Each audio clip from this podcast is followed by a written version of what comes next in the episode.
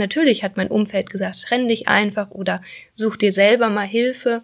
Aber das hat bei mir ja auch erst Klick gemacht, wo ich es wirklich gespürt habe. Also es war ein Punkt, wo es mir unglaublich schlecht ging.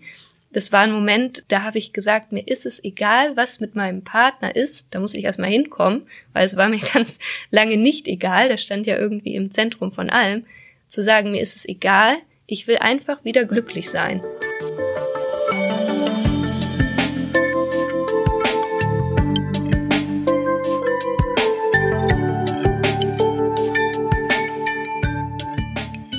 Hallo und herzlich willkommen zu unserem WZ-Podcast unter der Oberfläche.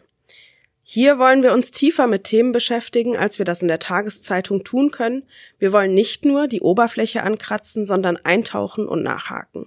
Mein Name ist Miriam Karut, ich bin Redakteurin bei der Westdeutschen Zeitung in Wuppertal und habe heute Thomas Rehbein und Jill Rieger zu Besuch. Wir beschäftigen uns mit der Suchtprävention, Beratung, aber eben auch dem Weg daraus und was die Themen hinter der Sucht vielleicht sind. Jill Rieger ist ähm, auf Instagram auch bekannt und hat selbst einen Podcast, der heißt Liebling, wir sind abhängig. Ich möchte dich fragen, Jill, was ist denn da der Hintergrund und wie sind diese Formate entstanden? Hallo Miriam erstmal, schön, dass ich heute hier sein darf mit euch dreien oder zu dritt. und ähm, ja, also der Hintergrund zu dem Ganzen ist entstanden, weil ich selber Erfahrung mit äh, Suchtabhängigkeit in der Beziehung gemacht habe, aber auch ähm, dadurch erkannt habe, dass ähm, Alkoholismus auch in meiner Familiengeschichte eigentlich sich so durchzieht und schon immer eine Rolle gespielt hat. Ähm, also zur Erklärung, meine Eltern sind beide nicht von Alkoholismus oder Sucht betroffen, haben aber in ihren ähm, Familien beide ähm, Alkoholismus erlebt.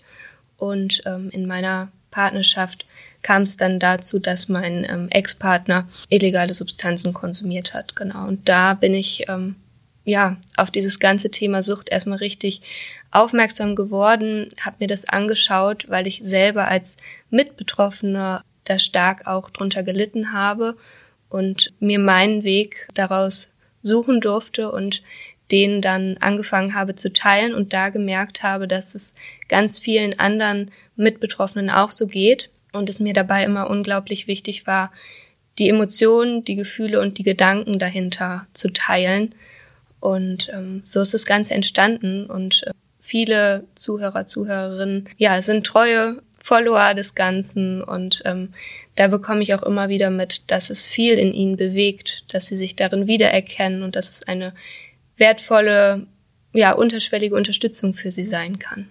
Thomas, ähm, du arbeitest in der Fachstelle für Suchtvorbeugung hier in Wuppertal und ähm, hast da schon sehr viel Erfahrungen eben auch gesammelt in der Beratungsstelle, in der Fachstelle. Du arbeitest viel mit Jugendlichen zusammen. Wer kommt denn zu dir in die Beratung und wovon sind die Jugendlichen betroffen, aber auch die anderen Menschen, die da mit drin hängen sozusagen? Ja, grundsätzlich, also auch erstmal Hallo Miriam, hallo Jill, schön, dass wir uns jetzt hier mal in dieser Runde zusammenfinden und über dieses Thema miteinander reden können. Das ist so, dass es tatsächlich in ähm, man kann das, man kann es schwer so in einem Satz sagen, weil es ganz unterschiedliche, ganz unterschiedliche Auslöser gibt, ganz unterschiedliche Motivationen, ganz unterschiedliche Intentionen, unsere Beratungsstelle aufzusuchen. So, zunächst ist mal die Fachstelle für Suchtvorbeugung äh, dazu da, vor Ort Prävention zu koordinieren und zu vernetzen, zu gucken, welche Institutionen haben zu tun mit Jugendlichen, jungen Erwachsenen, was so der Kernbereich meiner Arbeit eigentlich ist und auch schon immer war, mittlerweile seit 1999, ähm, ist es so, dass in diesem Kontext in Institutionen, wo junge Leute sind, also wo Jugendliche sind, wo junge Erwachsene sind, ganz viel äh, Fragen zu diesem Thema auftauchen können. Was ist ne, der ich sage das jetzt einfach mal so ganz salopp, wir leben in einer Usergesellschaft und das gehört zum Alltag. So, ne, es ist einfach wichtig an dieser Stelle zu gucken, inwieweit hat es den Bereich des Experimentierkonsums verlassen, ähm, inwieweit ist da eine persönliche Notlage dahinter, die bei Jugendlichen oft einfach nicht deren eigene persönliche Not ist, sondern wo in der Familie schon Problemlagen längere Zeit entstehen. Das ist nicht so, dass jetzt sagen wir in dem Fall, wenn jetzt zum Beispiel Eltern in Sorge zu uns kommen, weil der Sohn äh, eine erhöhte Gewaltbereitschaft zeigt, weil er zu Impulsdurchbrüchen neigt, weil der, weil der sich dem Familienleben entzieht oder überhaupt, sage ich mal, die die Umgangsformen, die allgemeingültigen, um, die die allgemeinen, sage ich mal, anerkannten Umgangsformen gar nicht drauf hat, ja, dass das nicht etwas ist, was was gerade mal eben letzte Woche oder vor auch nur vor ein paar Monaten äh, sich abgezeichnet hat, sondern dass es oft einfach schon ein ganz langer Prozess ist, der dem vorangegangen ist. Da gibt's diese, die im, die wir jetzt sagen wir von seitens der Fachstelle als Öffentlichkeitskampagne diese große Aktionswoche sucht hat immer eine Geschichte, da liegt der, liegt das schon im Titel. Das passiert nicht von jetzt auf gleich. Das hat immer eine, eine längere Geschichte, die die unterschiedlichen Wirkmechanismen ausgesetzt ist, wo dann klar ist, das kommt nicht von jetzt auf gleich. Hat den Vorteil, dass man auch immer wieder Möglichkeiten hat, da etwas zu tun. Also es ist in jedem Falle immer wichtig, sich damit zu befassen. Sucht hat eine Geschichte, hast du gesagt, Thomas. Jill, bei dir hat es auch eine Geschichte gegeben und äh, in deinem Podcast sprichst du mit ganz vielen verschiedenen Menschen, die auch ihre eigenen Geschichten mitbringen. Häufig sind das Partnerinnen von Menschen, die betroffen sind oder auch Mitbetroffene. Ähm, du hast es selbst aber auch in deinem Umkreis erfahren, wie du das vorhin erwähnt hast. Wie hat sich denn diese Geschichte auf dich ähm, ausgewirkt? Ja, die Geschichte hat sich insofern auf mich ausgewirkt, dass ich natürlich zu Beginn mich total verloren hatte, mich selber nicht mehr gespürt habe. Ähm, das Stichwort Selbstwert ist da für mich ein ganz großes. Gleichzeitig bin ich aber auf der Reise mir selber total nahe gekommen, auch meiner Familie sehr nahe gekommen. Also ich ähm, habe in meinem Podcast auch schon darüber erzählt, dass ähm, meine Großmutter sich damals das Leben genommen hat, die ja mit einem alkoholkranken Partner, also Ehemann, zusammengelebt hat und das war so ein ähm, großer Schlüsselmoment auf meinem Weg, dass ich in meiner eigenen Beziehung das Gefühl hatte, das erste Mal zu verstehen, warum sie das getan hat, weil ich selber an einem Punkt war, wo es mir so unglaublich schlecht ging, wo mein Selbstwert so gering geworden war. Und da habe ich ähm, ja diesen unbändigen Willen irgendwie in mir verspürt, meine eigene Geschichte zu verstehen, zu verstehen, warum bin ich in diese in dieses Beziehungsmuster auch reingekommen und einfach die Eigenverantwortung wiederzufinden. Ja. Also ich bin heute, das ist mir auch so wichtig in meiner Arbeit, dass ich so auch diese Schwere von dem Thema nehme und heute sagen kann, dass ich auch dankbar für diese Erfahrung bin, weil sie mir sehr viel über mich selbst gezeigt hat und dass ich mir das wünsche für andere Mitbetroffene, dass sie auch diese ihre eigene Geschichte als Mitbetroffene hinter der Sucht verstehen und sich selber dadurch besser kennenlernen.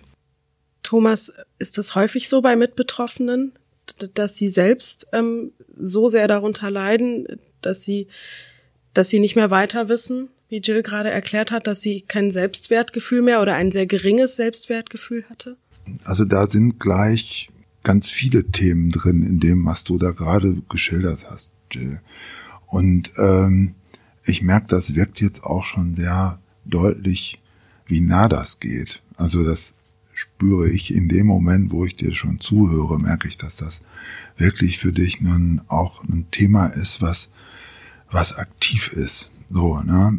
Und ähm, und was mir so im Moment so gerade so für ein Gedanke durch den Kopf gegangen ist, das ist, dass wir in unserem Denken, so, ne, in unserem Denken zumindest wie es hier in Deutschland vorherrscht, Sucht als etwas Besonderes, als etwas Gesondertes wahrnehmen. Also wir differenzieren irgendwie. Also ich muss das tatsächlich sagen. Also ich bin da leider, muss ich das sagen, als Praktiker so weiß ich gar nicht irgendwie, wie das so zustande gekommen ist, dass hier in Deutschland unterschieden wird zwischen psychischer Erkrankung und Sucht. Was dafür einen Vorteil gibt, ich sehe da keinen. Also wenn man sich einfach klar macht, dass Sucht eine Erkrankung ist, eine seelische Erkrankung, dann äh, macht es auch deutlich, wie problematisch der Umgang von Mitbetroffenen mit seelischer Erkrankung, äh, wie problematisch das ist. Also den Umgang mit einer Erkrankung dieser Dimension, weil das immer auch, auch auf einen selbst zurückwirkt. In dem Moment, wo es einem Menschen schlecht geht, kann es dem anderen nicht gut gehen, weil das korrespondiert miteinander. Und je nachdem, in welcher Form es miteinander korrespondiert und welche Anteile jemand somit reinbringt in diese ganze Geschichte, wie so seine Veranlagung ist, äh, wie er aufgewachsen ist, was er vielleicht schon erlebt hat, bevor er in diese Situation gekommen ist. Das sind alles wichtige Hinweise auf das, was dann letzten Endes zum Beispiel in so einer Beratung fokussiert wird. So, ne? Dass das ganz schlimm war und dass das alles ganz schrecklich war und was dich da so besonders angesprochen hat und was, wo du denkst, irgendwie, ja, das hat meinen eigenen Selbstwert, äh, hat meinen eigenen Selbstwert so sehr betroffen. So, ne? Dass ich meine, meine Oma verstanden habe, als sie sich das Leben nahm. Ja, wo es dann wirklich klar ist, das, wo da, wo es darum geht, das ist existenziell. Ja, das ist nicht einfach, das, das ist nicht einfach nur so ein Problem. Das ist ein, eine Überlebensfrage. So, ne? Also sei es eine, eine seelische Überlebensfrage. Der Umgang mit seelischer Krankheit ist hier das Stichwort. Ähm, Jill, du, du hast Hilfe aufgesucht. Mittlerweile leistest du Selbsthilfe, indem du eben Präventionsarbeit leistest, Angehörigen Coaching machst und ähm, anderen Leuten einfach ähm, schilderst, wie, wie diese Erlebnisse für dich waren und was du empfunden hast und sie sich da auch wiedererkennen. Als du Hilfe gesucht hast, beziehungsweise als du gesagt hast, ähm, okay, ich möchte vielleicht beraten werden, wie waren da die Schritte und ähm, hast du dich dort aufgehoben gefühlt? Was hat dir vielleicht gefehlt? Was war richtig? Also es war so, dass ich damals schon Kontakt zu der besagten äh, Suchtberatungsstelle hatte durch meinen Ex-Partner, da wir damals ähm, in eine Beziehung gekommen sind, in, da war er clean und hatte die Nachsorge in dieser Stelle. Und ähm, dort gab es dann auch die Möglichkeit, Paarberatung halt in Anspruch zu nehmen. Und das haben wir auch gemacht. Dadurch hatte ich diesen Kontakt einfach schon zu der Stelle hin. Das hat mir damals auf jeden Fall so auch die Angst genommen, vor dem Schritt dort auch alleine hinzugehen. Also das war ein großer Schlüsselmoment auch für mich, als mein Partner selber nicht mehr dorthin gegangen ist, dadurch, dass er rückfällig geworden ist und wieder sehr stark konsumiert hat, selber trotzdem zu sagen, ich bin es mir in dem Falle selbst wert, dorthin zu gehen, unabhängig davon, was mein äh, Partner macht. Und dort war ich dann auch, ähm, hatte Gespräche nicht mit der gleichen ähm, Therapeutin, wie wir gemeinsam hatten, sondern mit einer anderen Kollegin. Und ich bin wirklich sehr dankbar, dass es diese Anlaufstelle gab. Gleichzeitig habe ich aber hat es mir einfach gefehlt, dort emotional ähm, abgeholt zu werden oder wirklich gesehen zu werden mit dem, was ich gerade erlebe oder fühle. Es war mir zu theoretisch. Also das ist das, was ich damals gefühlt habe, empfunden habe. Ähm, gleichzeitig hat mir diese Begegnung oder diese Begegnungen ähm, haben mir gezeigt, dass da noch viel mehr ist, was man sich anschauen darf, was ich mir anschauen kann. Und das habe ich dann auch gemacht. Und was für mich unglaublich wichtig war und was etwas ist, was ich mir, ähm, was ich in meiner Arbeit auch so weitergeben möchte. Du hast vorhin gesagt, dass ich auch ein Hilfsangebot gestartet habe. Ich sage immer viel lieber Unterstützung, weil es ist letztendlich Hilfe zur Selbsthilfe und das ist auch das, was mir letztendlich geholfen hat. Also die Kollegin aus der Suchtberatungsstelle damals sagte zu mir, dass sie sieht, dass ich also, dass sie in mir genügend Ressourcen sieht, dass ich ja ein Umfeld habe. Also, ich war damals noch in meinem Studium, ähm, habe viel auf mich geachtet, auf Sport getrieben, also einfach ein ausgeglichenes, ähm, einen ausgeglichenen Alltag gehabt, ein festes soziales Netz und das sind alles so Punkte, die dabei eine wichtige Rolle spielen. Und dadurch, dass sie mir das gesagt hat, hat sie in mir irgendwie Selbstvertrauen geweckt und ähm, auch ja das Gefühl, dass ich das tatsächlich schaffen kann. Diese, diese Hilfe zur Selbsthilfe hat sie in mir irgendwie angeregt. Und es war in dem Fall ein wertvoller Schritt, eine wertvolle Unterstützung in dem Punkt.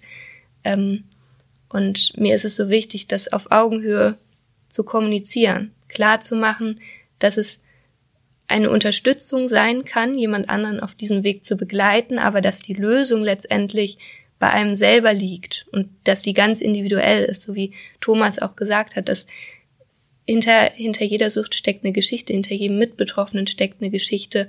Und auch das, was ich jetzt im Einzelnen gemacht habe, das muss nicht für dich richtig sein auf diesem Weg daraus und ähm, so, so ein ganz bestimmter Punkt, der mich immer sehr getriggert hat, war die Aussage, ja, du musst dich ja trennen. Trenn dich ja einfach. Das war was, was für mich ganz schlimm war zu hören und es war für mich unvorstellbar damals in dieser Situation. Und es ist genauso scheiße, wie zu jemandem zu sagen, der abhängig ist, ja, hör doch einfach auf zu konsumieren. Ja, so habe ich mich da irgendwie dann gefühlt. Ich konnte mir das beim besten Willen nicht vorstellen. Und das ist auch was, was ich beobachte bei ähm, ja, es sind insbesondere Frauen, die sich bei mir melden, dass es die allergrößte Angst ist, von diesen Frauen in die Trennung zu gehen, dass sie diesen Gedanken gar nicht ertragen. Und ich weiß halt, wie sich das anfühlt. Ich habe diesen Gedanken auch nicht ertragen, aber da mal hinzuschauen, warum ertrage ich diesen Gedanken vielleicht nicht? Was steckt da alles hinter? Es sind sehr viele verschiedene Geschichten, also die dir wahrscheinlich auch täglich begegnen, Thomas. Wie, wie gehst du dann denn so ein Beratungsgespräch an? Wie fängst du das an? Wie muss man den Menschen begegnen? Also was ich im Grunde genommen immer mache, wenn jemand erstmal so zu uns in die Beratungsstelle kommt, dann ähm, ja, weil ich denke irgendwie, das wird auch immer deutlicher. Also das ist jetzt äh, auch gerade als Jill das so von sich geschildert hat, dass ihr dieser die Verbindung zu ihrem Partner geholfen hat, überhaupt den Weg in dieses in dieses Angebot reinzufinden. So ne, muss man sich einfach mal klar machen, wann wann macht man sich auf den Weg in eine Beratungsstelle? So, ne? So nicht nach dem Motto, ach, ich wollte mich immer schon mal so ein bisschen über Drogen informieren und was das mit einer Partnerschaft macht und jetzt gehe ich da mal hin, so, ne? Sondern es ist an einem Punkt, wo man schon so eine Not spürt, wo man vielleicht irgendwie auch das Gefühl hat, irgendwie ich weiß nicht so genau. Ich habe so den Eindruck, irgendwie muss da was tun, aber ich weiß auch nicht genau was. Also zunächst erstmal irgendwie versuche ich da, so weit es geht, eben zu entlasten. So, dass man erstmal, dass ich erstmal sagt, okay, ne, ich schilder erstmal die Arbeit in der Fachstelle, so, ne, da geht's eher so um das um das Allgemeine, da geht es um die Verhältnisprävention und letzten Endes auch um die Verhaltensprävention. Also wie geht jetzt jemand mit sich und mit dem um, was ihm so begegnet. Das ist natürlich auch ein entscheidender Aspekt, aber was das denn überhaupt mit Beratung zu tun hat und was so unser Angebot ist. Von allgemeiner Information hin bis zu äh, Angehörigenberatung. Man sagt sich Sorgen um einen Freund oder eine Freundin zu oft, zu breit? Kann man dem helfen? Soll man dem helfen? Wenn ja, wie macht man das? So, so darum kann es gehen. Oder jemand sagt, okay, bei mir sind in der letzten Zeit ein paar Sachen nicht so gut gelaufen. Kann sein, dass das was mit meinem Konsum zu tun hat. Kann sein, dass ich daran was verändern möchte. Wenn ja, wie mache ich das? So, und dann, das ist jetzt quasi fast O-Ton. Ich äh, sage dann, dass es halt eben darum geht, dass man in dem Moment, wo man so eine Idee hat, auf wirklich ganz wichtige Sachen angewiesen ist.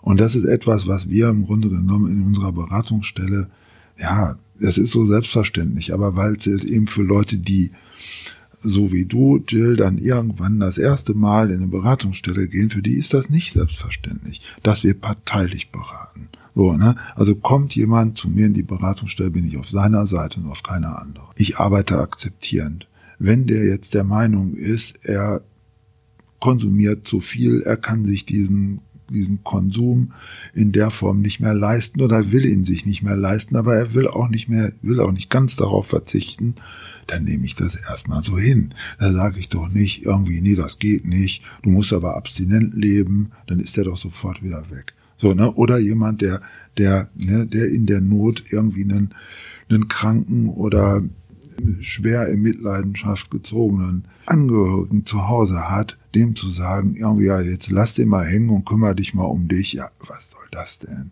Also da, da, da denke ich irgendwie so, was, das würde ich mir selber nicht anhören. So, also das ist, das ist im Grunde genommen ist das so, dass man im Prinzip auf dieser motivationalen Ebene gucken muss, an welcher Stelle ist jemand, der einem begegnet. Ist der so ganz am Anfang? Ja, so, ne, da hat mir eine Sache sehr geholfen, die wir auch in einem Weiterbildungsangebot haben, hoffentlich auch wieder aufnehmen werden, dann in Anführungsstrichen nach Corona wieder aufnehmen können. Das ist so, dass wir dass wir sehr stark diesen motivationalen Ansatz haben, dass wir sagen, okay, na, Veränderung vollzieht sich in Phasen und Veränderung beginnt bei Null. Das ist nicht so, dass man denkt, wow, hey, ich will jetzt was verändern, sondern dass man vielleicht auch in einer Situation ist, wo man dann da sitzt und wo man dann denkt, irgendwie, nee, so eigentlich weiß ich jetzt, ich weiß zwar, dass ich hier hinkommen wollte, aber jetzt weiß ich nicht mehr, warum ich hier sitze. So, ne? Dann kann man ja in dem Moment, sagen wir mal, von dem ersten Stadium der Veränderung ausgehen. Da hat sich jemand in der Absichtslosigkeit dahin verirrt und sitzt da jetzt. So, mit dem kann ich im Grunde genommen so äh, auch was ganz Wichtiges tun. Ich kann ihn ermutigen und ich kann ihn informieren. Du hast gerade ähm, Beispiele von Betroffenen eben mhm. geschildert, also von Menschen, die selber Suchtverhalten zeigen oder vielleicht von Angehörigen, ähm, dahin gezogen werden oder wie auch immer. Aber es gibt nämlich auch Mitbetroffene, wie wir vorhin schon drüber gesprochen haben. Hast du das oft bei deiner Arbeit, dass, dass Menschen auch kommen, die mitbetroffen sind, die Anzeichen von Mitbetroffenheit zeigen? Ja, auf jeden Fall. Also sagen wir so, man kann, sage ich mal, selbst bei einem unmittelbar Betroffenen, kann man davon ausgehen, dass es sich bei diesem Menschen auch äh, an möglicherweise, also auszuschließen ist es nicht, dass der selbst betroffen ist, aber eben auch mit betroffen ist von einem erweiterten Kontext. Sag ich mal, nehmen wir mal an, jemand soll jetzt Beratungsgespräche bei mir machen wegen einer vermuteten Cannabisabhängigkeit, äh, weil er mit weil er mit Marihuana erwischt wurde und täglich konsumiert und sich dann herausstellt, dass dieser jemand beispielsweise zwei akut suchtkranke Elternteile hat was er gar nicht verarbeitet und integriert bekommt. So, ne? Und dass da, dass da die Unterstützung, die dieser Mensch braucht, erstmal nicht in die Richtung geht, dass man ihm sagt, irgendwie, ja, ne, zu viel Marihuana ist nicht gut und jetzt lass das mal mit dem Kiffen. Das funktioniert ja nicht. Der ist selbst auch mit Betroffener als Betroffener. So, wenn jetzt jemand kommt, der sagt, okay, wir haben uns das so ein bisschen in der Vergangenheit auch so ein bisschen geteilt, sag ich mal. Also in der Hauptsache sind Angehörige, besorgte Eltern, die dann sich Sorgen machen um ihr Kind. Wenn jetzt Eltern zu mir kommen, berate ich natürlich auch elternparteilich. Aber dann wird es schwierig, wenn ich dann auch gleichzeitig mit dem Sohn arbeite oder mit der Tochter. Weil wenn man mit Eltern arbeitet, dann geht's um die Eltern. Da kommen die Kids nicht mehr, die kommen nicht mehr zu Wort. So, ne? So, ne? Und dann ist dann, dann geht's dann ganz oft, also auch das ist wichtig, dass man das aufnimmt, dass dann so dieses, ja, aber ne, dann hat man ja alles schon versucht und nichts hat was gebracht und ne, und das ist das ist ein längerer Prozess, der dann da ansteht. Also wo man, wo es eben darauf ankommt, dass man eben diese die Eltern mitnimmt. Und hat okay, ne, ihr habt das das getan, was ihr tun konntet und ähm, erstmal geht davon aus, dass es auch gereicht hat und sorgt vor allen Dingen dafür, ne, weil es dann weil es dann oft so, sagen wir mal so, diese, diese Verstrickungen sich in alle möglichen Lebensbereiche ähm, hinein in, entwickeln können. Sag ich mal, so, das ist so ein Klassiker, eine Mama kommt mit ihrem kiffenden Sohn zu mir in die Beratung. So, ne, der ist jetzt 18 Jahre alt und kifft und die Mama ist in Sorge. Ich sehe die Sorge der Mama, natürlich sehe ich die. So, ne, die möchte, dass ihr Sohn ein selbstständiges Leben führt. Aber der Junge, der darf sich noch nicht mal alleine die Schuhe zubinden, in übertragenen Sinne. So, ne? Und dann ist das so eine, dann, dann ist klar irgendwie, es ist schwierig, da mit beiden zusammenzuarbeiten. So, ne? Um dem auch wirklich gerecht zu werden, ist das dann besser, man teilt das auf. Jill, du machst mittlerweile ja auch Coaching, Angehörigen-Coaching und du betreust Gruppen. Wenn ich das richtig in Erinnerung habe, magst du da mal berichten, wie das ähm, ist? Ja, also bisher ist es eine Gruppe, die ist auch ganz frisch gestartet und wir ähm, genau bestehen aus zehn Partnerinnen, die Sucht in ihrer Beziehung erleben bzw. erlebt haben. Also ähm, das ist auch recht bunt gemischt. Also die Altersspanne ist von 22 bis äh, Mitte äh, 50, soweit ich weiß, ja. Manche sind vielleicht schon 17 Jahre mit ihrem äh, Partner verheiratet, der ein Suchtproblem zeigt. Oder ähm, eine ist auch dabei, die frisch getrennt ist und die gleichen Gedanken, Gefühle natürlich auch hat, die ich damals nach dieser Trennung hatte. Mir ist es da unglaublich wichtig, einfach einen liebevollen Raum zu schaffen, wo das angehört werden kann und wo also es ist einfach Wahnsinn, auf welcher, wo man sich begegnet. Also man muss sich nicht so sehr erklären, wie man das vielleicht kennt, wenn man dann mit irgendwie Freundinnen aus dem Umkreis äh, spricht, die da ja gar nicht drin sind, sondern äh, wir gehen in diese Gruppe rein. Es ist auch eine feste Gruppe, also wir sind immer in der gleichen Konstellation da. Und da existiert einfach so ein tiefes Verständnis, weil wir alle diese Problematik kennen. Und das ist einfach ein aufmerksames Zuhören, ein Austauschen, ähm, aber gleichzeitig nicht dieses Vorgeben oder Ratschläge erteilen, was ja grauenvoll ist, sondern es ist, ähm, dass wir uns gegenseitig Anregungen geben, dadurch durch den Austausch, an welchen Punkten man steht. Also die, die eine, die Mutter, die auch Kinder hat, eventuell mit ihrem ähm, Ehe, Ehemann, die erzählt, dass sie gerade in eine eigene Wohnung zieht und dass das gerade für sie sich, sich gut anfühlt, diese ähm, physische Trennung einfach erstmal zu machen und ähm, zu sehen, wie verschieden diese Wege daraus sind, also die Wege ja eigentlich zu sich selber wieder zu finden und durch diesen Austausch einfach ähm, ja Ansatzmöglichkeiten zu finden und sich gegenseitig einfach zu unterstützen, weil wir alle die Dinge erlebt haben oder vielleicht noch auch akut erleben. Also so verschieden wie die Geschichten hinter diesen Verhaltensweisen sind, sind vielleicht auch die Wege daraus. Kannst du das bestätigen, Thomas? Also wenn ich jetzt so eine Idee hätte, die sich irgendwie verallgemeinern ließe, dann würde ich die jetzt raushauen, versprochen. Ich habe die nicht.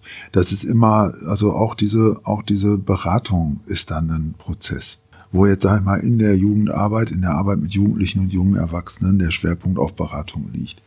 Es kann aber auch sein, dass man dann individuell vielleicht die Sache auch nochmal intensiviert und dann in Richtung Therapie geht, in eine professionelle Unterstützung. Aber da finde ich das erstmal ganz klasse, Jill, wie du das da angegangen bist, dass du halt eben da in den Selbsthilfebereich gegangen bist. Weil ich finde, das ist eine Sache, die oft unterschätzt wird, dass Leute zusammenkommen, dass Leute sich austauschen, dass Leute, wenn jemand schon mal beispielsweise Liebeskummer gehabt hat, dann hat der da ein ganz anderes Mitgefühl als jemand, der das vielleicht gar nicht kennt. Ich würde da gern kurz was zu sagen, Thomas ähm, was ich so beobachten konnte oder was ich auch für Rückmeldungen bekommen habe, beispielsweise durch meinen Podcast, dass dadurch auch ja Mitbetroffene den Weg dann auch zu einem Therapeuten beispielsweise gegangen sind, aber erst dadurch, dass sie einfach erstmal sich das angehört haben und durchs ähm, auch in der Gruppe durchs Zuhören der Inhalte von Menschen, die das auch erlebt haben, reflektieren wir ja selber über uns. Es macht ja was mit uns und dass man dadurch angeregt wird, ja eigene Lösungsansätze zu finden. Und da bin ich auch jedes Mal so überwältigt schon fast, was einfach das Teilen meine, meiner Geschichte bei anderen auslöst, dass sie dann auch ja tatsächlich professionelle Hilfsangebote annehmen, weil das ist mir auch super wichtig zu erwähnen, dass dass es da ist und dass es wertvoll ist und dass es wichtig ist und dass es gibt so viele Angebote, die in, in vielen Situationen auch sinnvoll sind.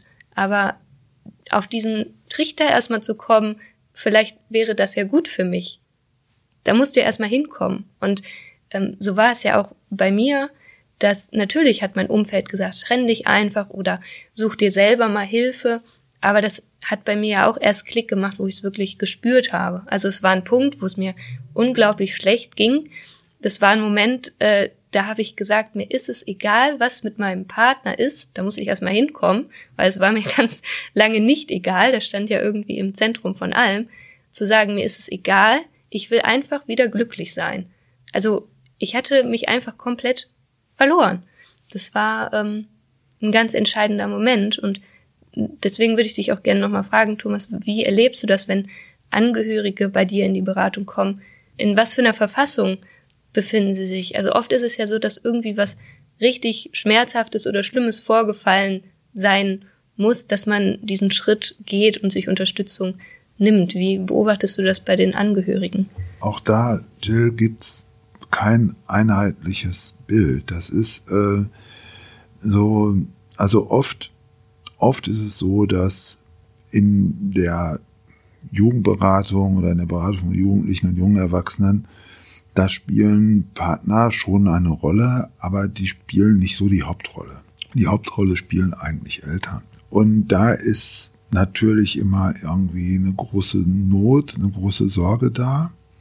Manchmal aber auch so, natürlich spüre ich dann da auch so einen gewissen Widerstand, weil der drogenkonsumierende Angehörige, der nimmt ja schon so ganz viel auf sich.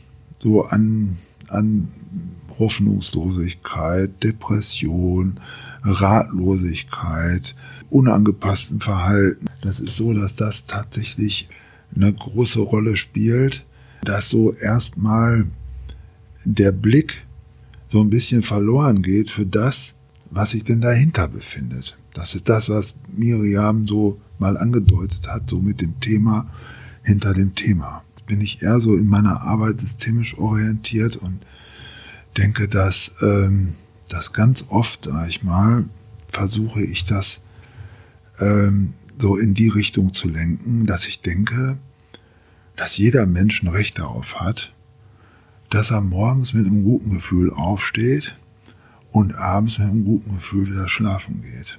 Und das ist tatsächlich so, dass er ein Recht hat auf jede Ermutigung, die er dafür braucht, um das hinzukriegen, dass ihm das auch gelingt. Eltern haben oder auch Angehörige haben dann oft im Laufe des Prozesses so den Blick für sich selbst verloren.